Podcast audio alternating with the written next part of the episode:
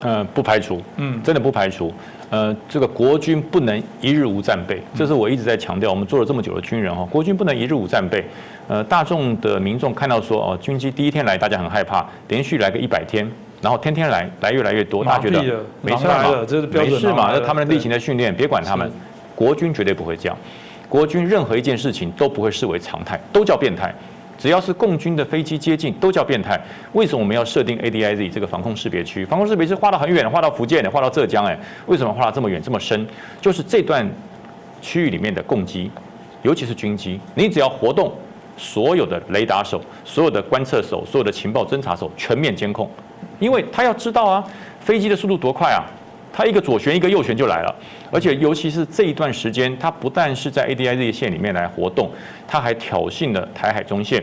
那你说像西南海域或者是东北角，那都问题都不大，因为它要去呃宫古岛啊，或者要去看这个巴士海峡，因为底下可能有潜舰嘛，可能有一些潜舰的活动，它要抓美军的参数，这点我们都已经知道它的企图，所以我们不紧张也不担心，但是我们绝对是高度警戒。但是这一次九月五号，它是一口气十四架战斗机哎。那个是歼十六哎，那个是苏凯三十哎，那都算是他们不是后不是这个落后的战机，算是他们这个主力的战机，在这个台海中线沿着中线向南飞，这就是挑衅，这就是挑衅。那这个时候国军的所有的防空雷达绝对是全力追踪，而且不是防防空雷达而已，飞弹。防空飞弹全力的追踪，呃，那但有一派说法哈，我们国内有一派的这个这个军事军事将领的说法，就是说，哎，不应该开防空雷达，防空雷达一开，参数就被抓走了，这样不是很危险？可是我的看法跟他们不一样，这个时候不用，什么时候用？请问防空雷达，请问防空飞弹是不是就是要因应万一这个共军的飞机、解放军的飞机一个旋转，一个侧翼就上来了？那如果你这个时候不开，还怕人家抓你的参数？那你什么时候开？等到敌机凌空吗？对不对？等到这个苏凯苏凯三十，等到这个歼十六，直接敌机凌空了，然后说哎，赶快开！国军为什么不开？来不及了，来不及了！所有的防空飞弹就叫做有备无患。你只要接近海峡中线，除了雷达之外，防空飞弹就开始追踪。那个什么叫追踪？就差按钮接战。所以很多人说，哎，那空军绝对不敢不敢按飞弹发射，绝对不敢。不是不敢，是没有到那个时机。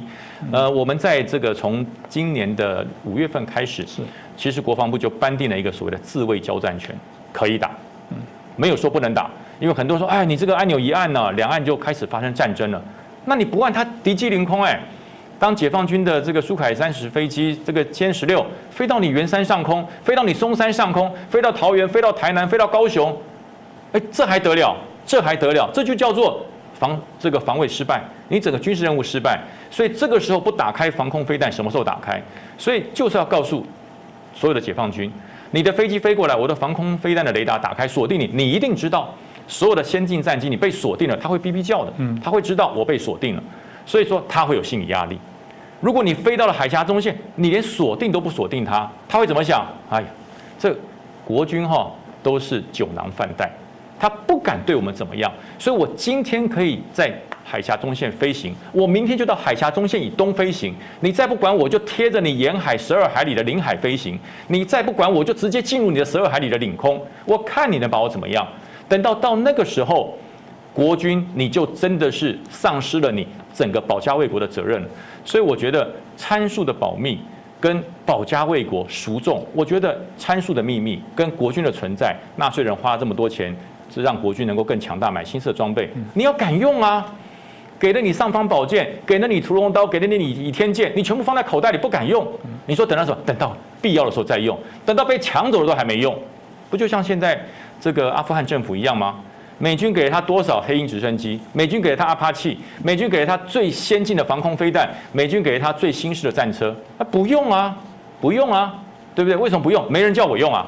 所有的阿富阿富汗的这个国防军说没有人下命令了，所以我不用啊，那不用全部被塔利班拿走了。塔利班一进来全面接收，他接受了最先进的美军战机，接受了最先进的美军的这个这个车辆、火炮都拿去了。为什么不用？所以我讲为什么不用啊？因为怕参数呃被被被拿走，被把参数被消失，被他拿去这个做研究，研究到最后整晚端去，人家不用研究了，直接接收。所以我觉得哈，呃。很多人说，呃，这个这个我是主战派，我从来不主战，但是我是全力守护台湾派的。必要的时候，该战就得战，而且国防部很勇敢的，他已经下达了自卫交战权了，就告诉你，为了台湾的安全，如果敌人真的侵入了我的领空，击落就是击落。呃，那解放军也担心啊，解放军如果今天飞到了海峡中线之后，他悠游自在啊，你跟他喊说你已经进入我们这个诶这个防空识别区，进入我们的领空啊，请你要怎么如何如何？其实从来没有进入过领空，很多人认为说这段时间共军的军机业界是进入我们的领空，从来没有。我我可以跟所有的朋友讲，共军。这些日子来，强力的啊，在我们的海峡中线挑衅，从来没有一次一架次进入我们中华民国的领空，从来没有。如果进入，你就会发现今天晚上有大事发生了，就是击落共机一架，这绝对办得到。因为我们的飞弹不是装饰品啊，我们的防空飞弹不是好看的哈。纳税人缴了钱所让国军建立的防空备战，绝对不是好看的。只要任何一架共军解放军的战机，或是侦察机，或是电侦机。进入我们十二海里向上垂直的领空，它一定被击落。哦，所以我知道，解放军也知道，解放军很清楚，否则他为什么不过来？解放军空军的军战力非常强啊，他的飞机很先进啊，他为什么就不进入我们的领空？因为知道有国军在防守，所以很多人说啊，我们不要用这么多的这个国防军备，会拖累我们的国家的财政。我们不要让国军买这么多的这个战战备的这个装备哈，这样会让美国骗钱。可是你要知道，一日无战备。敌人就长驱直入，一日无防备，敌人就会践踏你的尊严。所以我说哈，再好的外交政策，再好的国际政策，一定要有一件事情，强而有力的国防来做支撑，这才有得谈判嘛。否则，如果连军人、连国军的将领都已经觉得不该打仗，连国军的将领都没有勇气去按那个发射钮，那个那个开始决战的钮，还有谁来按？叫总统按吗？对不对？总统是下给你整个作战指导。打不打，如何打，要不要打胜仗，是国军决定。所以我觉得，呃，不管是对岸的朋友，还是我们国内的好朋友，哈，切记一件事：你纳的税，你养的国军，你支持的国军，绝对不会让你失望。台海安全，我们会扛起来。是。